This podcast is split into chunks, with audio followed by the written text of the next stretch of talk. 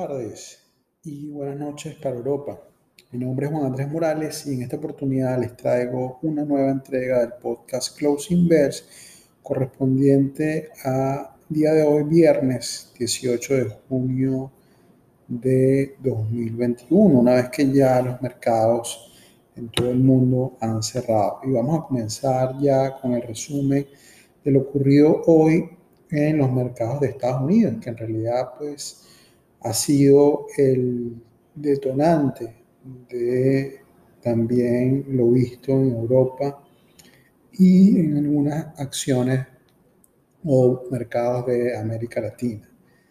Eh, pues bueno, hoy eh, siguieron las caídas desde la conferencia de la FED, en el cual, como les había comentado en el podcast de el mismo miércoles, eh, luego de la conferencia de la Fed de Jerome Powell, el presidente de este Banco Central de los Estados Unidos, en el cual informó que mantiene la política monetaria, eh, no hará un incremento de tasas de interés hasta finales del 2022 o principios del 2023, es decir, falta mucho tiempo.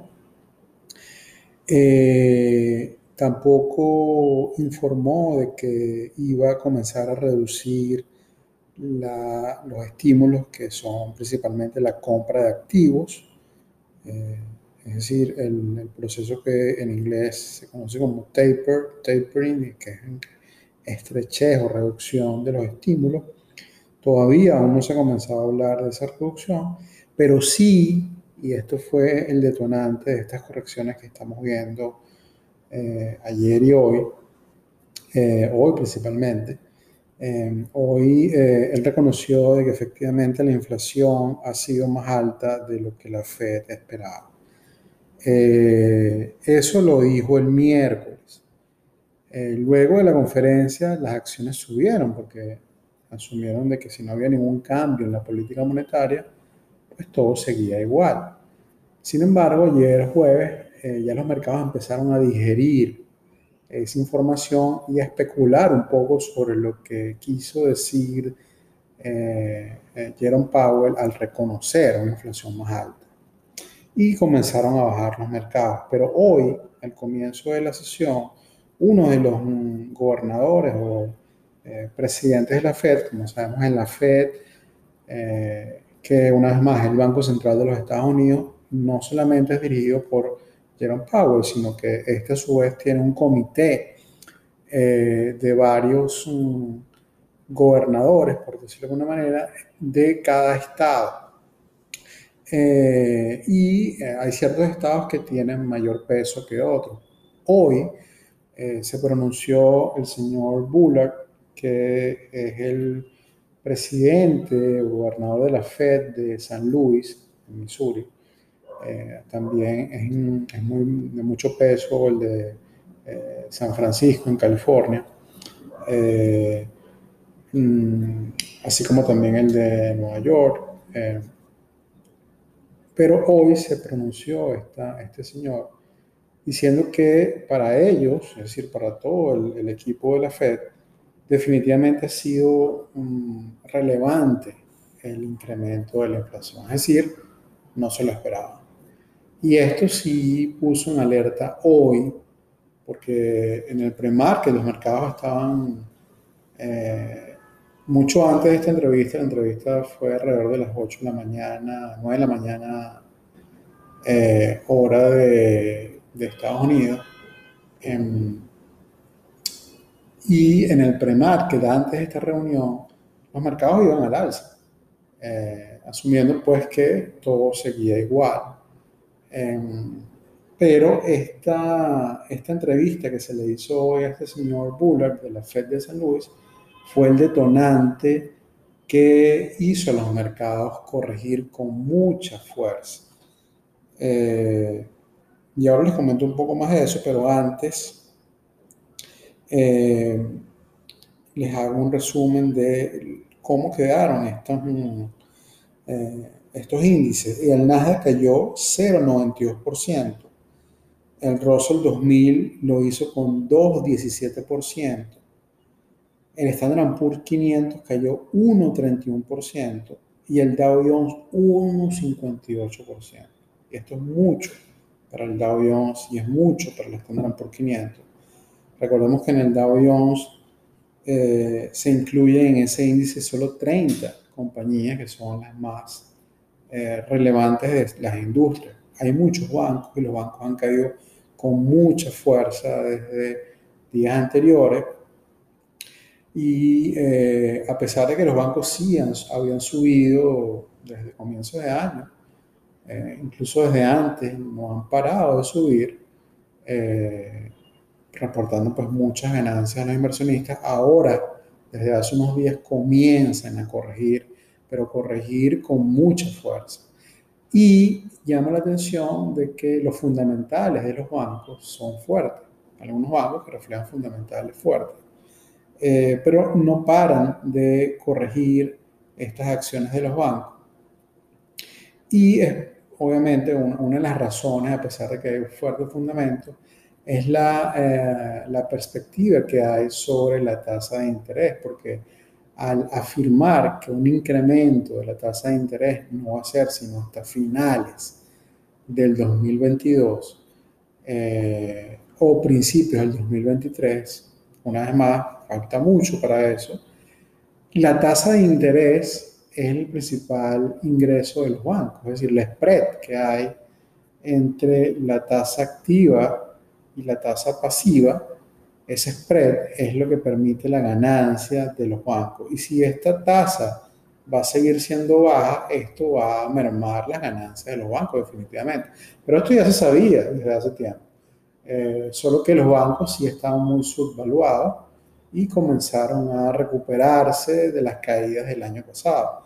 Pero ya habiéndose recuperado, ahora empiezan entonces a descontar el impacto que tiene en no incrementar la tasa de interés más temprano. por eso es que los bancos han comenzado a caer. Esto quiere decir que los bancos, siendo, me refiero a los bancos grandes como Citibank, JP Morgan, Bank of America, Wells Fargo incluso, eh, son bancos, eh, recordemos que Warren Buffett salió de todos los bancos, el único banco que dejó en su portafolio fue Bank of America, eh, estos bancos son buenas inversiones y yo considero que en unos días, quizás una semana, va a ser el momento de entrar otra vez a los bancos y tomar eh, posición en acciones más, a precios mucho más bajos de lo que tuvieron semanas atrás, que en realidad estaban muy elevados. Eh, porque los bancos, a pesar de, de las perspectivas de la tasa de interés, pueden seguir generando ingresos en el futuro eh, y pueden eh, seguir entregando valor a los inversionistas. Quizá pues, tomará mucho más tiempo, pero es una buena em, oportunidad para agregar acciones de buenos bancos, como por ejemplo JP Morgan, ya dije Citibank o Bank of America, a nuestros portafolios. Eh, otra de las grupo de acciones o sectores que, que, ha caído con mucha, mucha fuerza son los commodities. Porque los commodities eh, también habían subido mucho. Cuando hablamos de commodities hablamos principalmente de materias primas y todas las industrias asociadas a las materias primas. La más relevante es sin duda el petróleo. Eh, como hemos visto, pues el petróleo ha subido o incluso siguió subiendo y ahora les comento un poco hasta cuánto ha llegado. Eh, y a su vez las petroleras pues también han visto subir el precio de sus acciones. Recordemos que el año pasado las petroleras habían caído con mucha fuerza, pero ya han comenzado a recuperarse. Y eh, así como el petróleo, también se encuentra el cobre, que es un indicador eh, muy importante en la recuperación económica, porque sabemos que el cobre es el principal, la principal materia prima para la elaboración de equipos eh, eléctricos o de cables más que todo.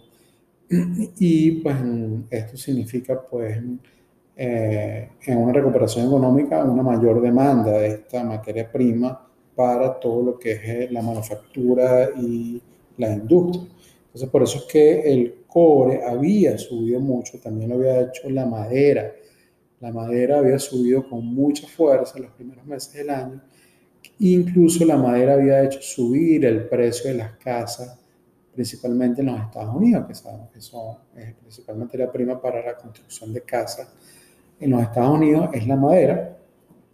Y el precio, la tonelada de madera había subido con mucha fuerza y ya han comenzado a corregir todos estos commodities y todas las compañías asociadas a, esta, a, estos commodities. En el caso del cobre, eh, Freeport, Freeport McMoran ha, bajado muchísimo, Cleveland Clean, eh, Cleveland Cliff, que es eh, en la industria del acero, también ha caído con fuerza porque el acero también estaba corrigiendo, pero son compañías que también eh, van otra vez a remontar, creo que ahora hay muy buenos precios para, para entrar en estas compañías que trabajan con estas materias primas, porque la recuperación económica está en marcha, no ha terminado.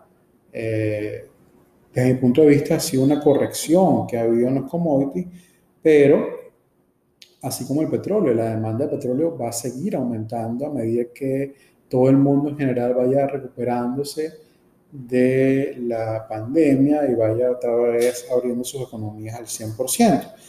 Eh, entonces, desde mi punto de vista, estos commodities han corregido porque se encontraban eh, muy elevados, a precios muy elevados, así como también las acciones de las compañías asociadas a estos commodities y ya han comenzado a corregir. También han corregido con mucha fuerza las compañías de pequeña capitalización, que son las que cotizan en este índice Russell 2000, que fue el que más caída tuvo hoy, con 2,17% abajo. Y esto es una caída muy fuerte para un índice, eh, y más que todo en los Estados Unidos. Eh, en, esta, en este índice cotizan esas compañías de pequeña capitalización, son compañías que están empezando, que si bien también son ideas disruptivas, tecnologías disruptivas, pero no producen muchas ganancias. Aquí también cotizan los restaurantes, que también ya habían subido mucho y ya han comenzado a corregir eh, también estas acciones.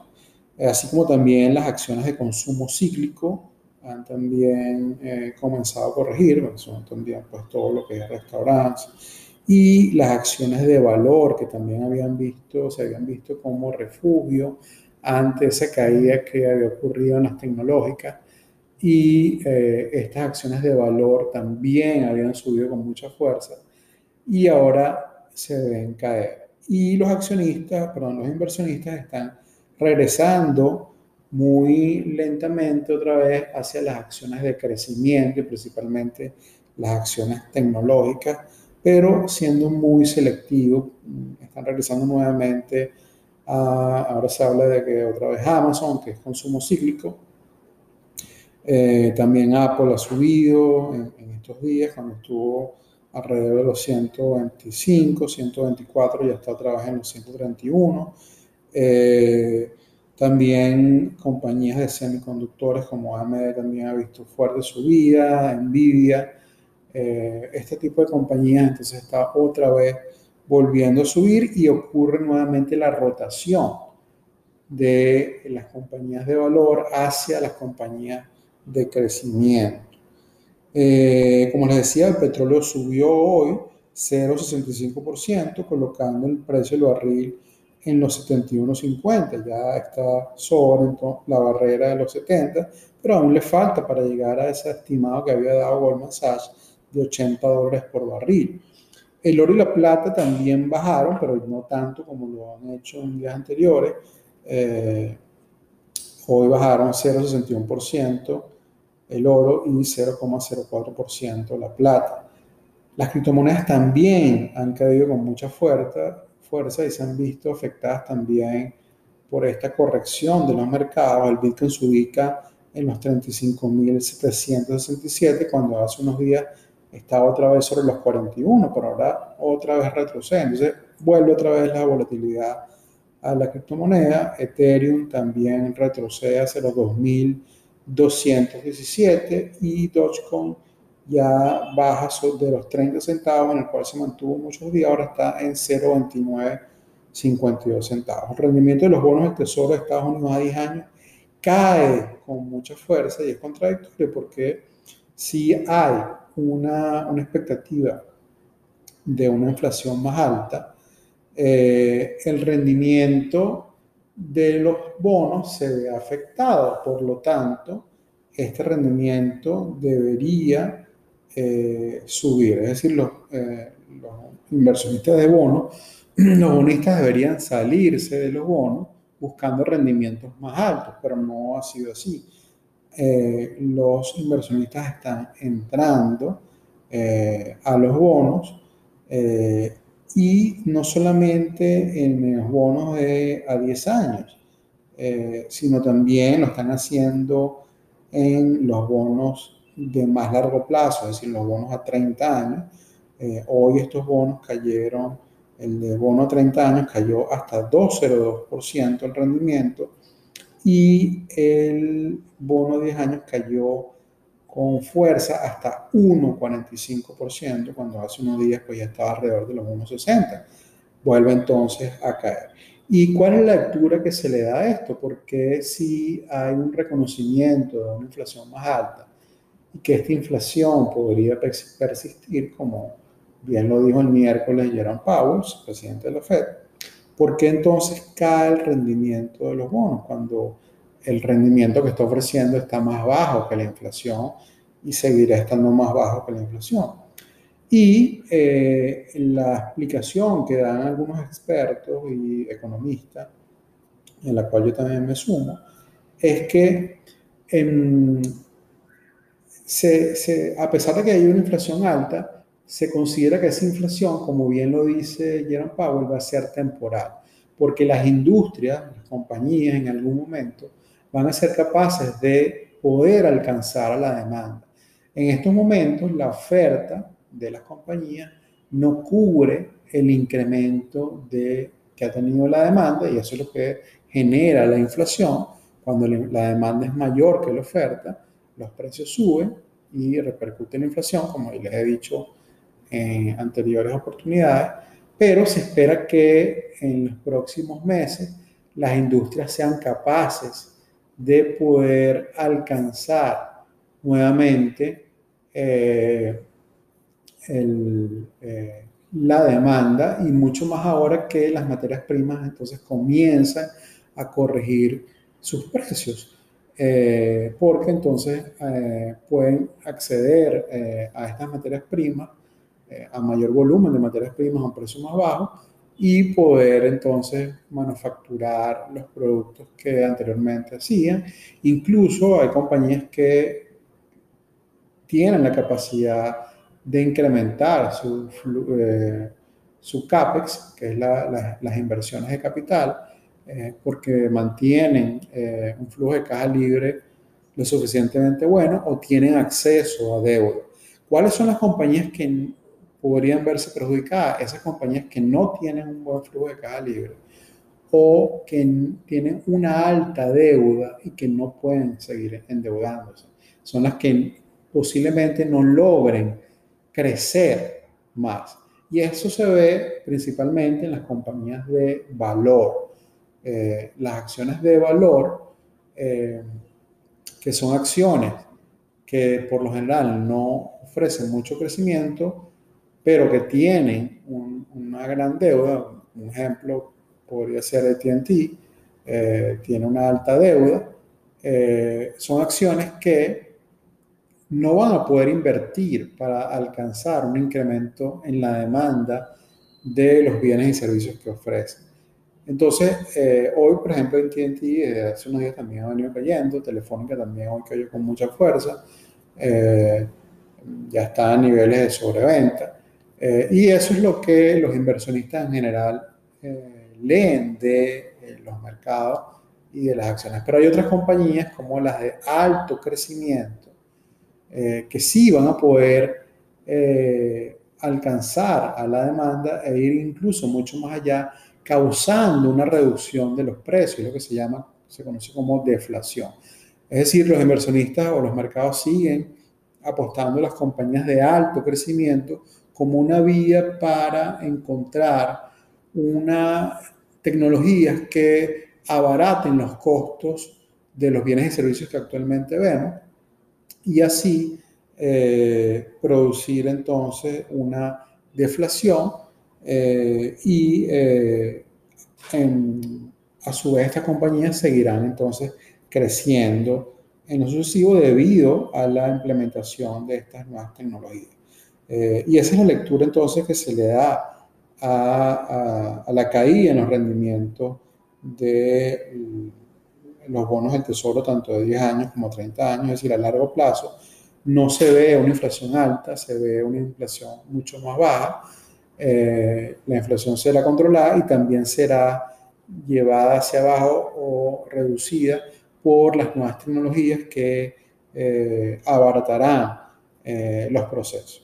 Eh, el dólar también se fortaleció 0,47% y eso también provoca una corrección porque los inversionistas van hacia, hacia el dólar a refugiarse eh, y es por eso que el dólar se fortalece. El VIX, como les he dicho, que es el indicador de volatilidad implícita, hoy subió con mucha, mucha fuerza y fíjense cómo cae hoy la bolsa eh, o los mercados en los Estados Unidos cuando el VIX sube hoy 16.62% y se ubica ya sobre los 20 puntos, 20.70 eh, está o cerró el VIX.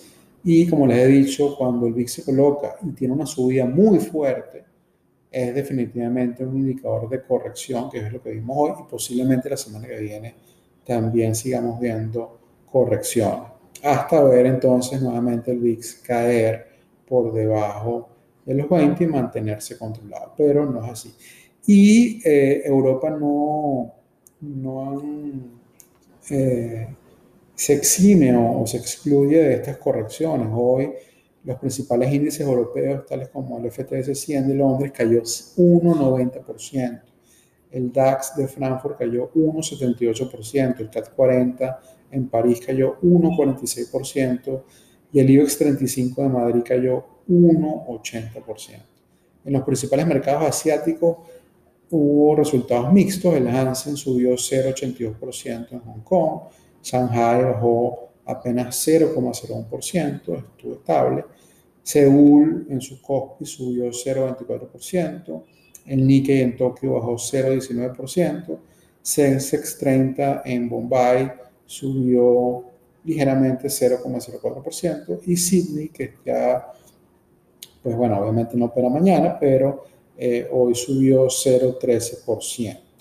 Eh, en los principales mercados de América Latina, el IPC de México subió también 0,34%, el Bovespa de Sao Paulo subió 0,27%, pero Chile, Chile sí cayó con mucha fuerza, 2,73%, pero arrastrado también por las noticias de los Estados Unidos. El Merval también cayó arrastrado por los mercados de Estados Unidos, un 96%, y Colombia baja ligeramente 0,10%. Entre las noticias más relevantes que hoy se conocieron es que General Electric realizará un split, un reverso split, es decir, eh, recogerá acciones porque tiene muchas acciones en circulación, entonces va a recoger de cada, eh, por cada accionista ocho acciones y entregará una a cambio. Entonces, eso es lo que se llama un reverse split. Es cuando se reduce el número de acciones en circulación. Eh, eso va a ser a partir del 2 de agosto y la uh, acción en circulación, que actualmente son 8.8 millones, mil millones, 8.800 millones de acciones que tiene General Electric, pasarán a ser 1.1 mil millones de acciones. Y esto en realidad no es bueno. Cuando una compañía hace un reverse split no se ve muy bien. Y algunos analistas dicen que esto es consecuencia aún de esas malas decisiones de eh, eh, Jeff Ballmer, que era el, anterior eh, CEO de General Electric, que tuvo muchos, eh, muchos errores cometió bajo su gestión y eh, este es uno de ellos, es decir, se está pagando también con este reverso de split. Y por lo general se entiende que esto pasa cuando una acción podría acercarse a, cero, eh, podría seguir bajando y eso podría causar una mala impresión y es por eso que se hace un, o porque también las bolsas, eh, quizá el índice de Jones requiere una acción que tenga un, valor mucho más alto eh, eh, y esto pues no, no se ve bien en realidad. Mm, esta semana ya vuelven entonces otra vez los earnings del segundo trimestre. Ya comenzamos entonces con la temporada de earnings. Si bien los bancos todavía falta para que reporten, pero ya hay compañías que eh, comienzan reportando sus cifras del segundo eh, trimestre. Aún no cerramos junio, pero hay compañías que cierran en, mayo eh, su segundo trimestre y entonces eh, comienzan estos resultados. El web reporta Carnival Cruise Line y vamos a ver con qué se viene esta línea de cruceros. No creo que venga con ganancias en absoluto, más bien unas pérdidas seguirán, pero quizá con buenas noticias de próximas fechas de navegación. También reporta Nike y vamos a ver con qué se viene Nike, quizá con anuncios de incrementos de precios, como lo han hecho ya otras compañías debido a la inflación y también una compañía muy importante que es un indicador del mercado es FedEx, también reporta el jueves. Eh, y con esto entonces terminamos, sin antes pues, comentar la frase del día que fue dicha por el conocido eh, economista, eh, padre de la macroeconomía moderna, John Maynard Keynes, eh, y él nos dijo que el mercado puede permanecer irracional más tiempo del que usted puede permanecer solvente. Es decir, el mercado puede comerse todo el valor de nuestro portafolio eh, si esperamos a que eh, en algún momento ah, ocurra un evento contrario, es decir, comiencen a corregir al alza eh, por eso es mejor a veces salirse, eh, tomar pocas pérdidas que perder eh, gran parte del valor del portafolio. Si bien las acciones a la larga terminan recuperándose, pero toma mucho más tiempo recuperarse el portafolio cuando hemos visto pérdidas muy fuertes. Y esto en realidad es lo que se refiere Maynard Keynes, aunque él se refería más que todo desde un punto de vista macroeconómico. Eh, bueno, y con esto entonces me despido. Eh, recuerden que si les, les, ha sido interesante este podcast, que fue un poco más elaborado, y valía la pena hacerlo, pueden compartirlo. Le agradezco que lo compartan con personas que puedan eh, ver o encontrar interés en esta información que les compartí. les deseo entonces feliz fin de semana y entonces, hasta la, una próxima entrega el lunes de este podcast Closing Bell. Buenas tardes y buenas noches a todos.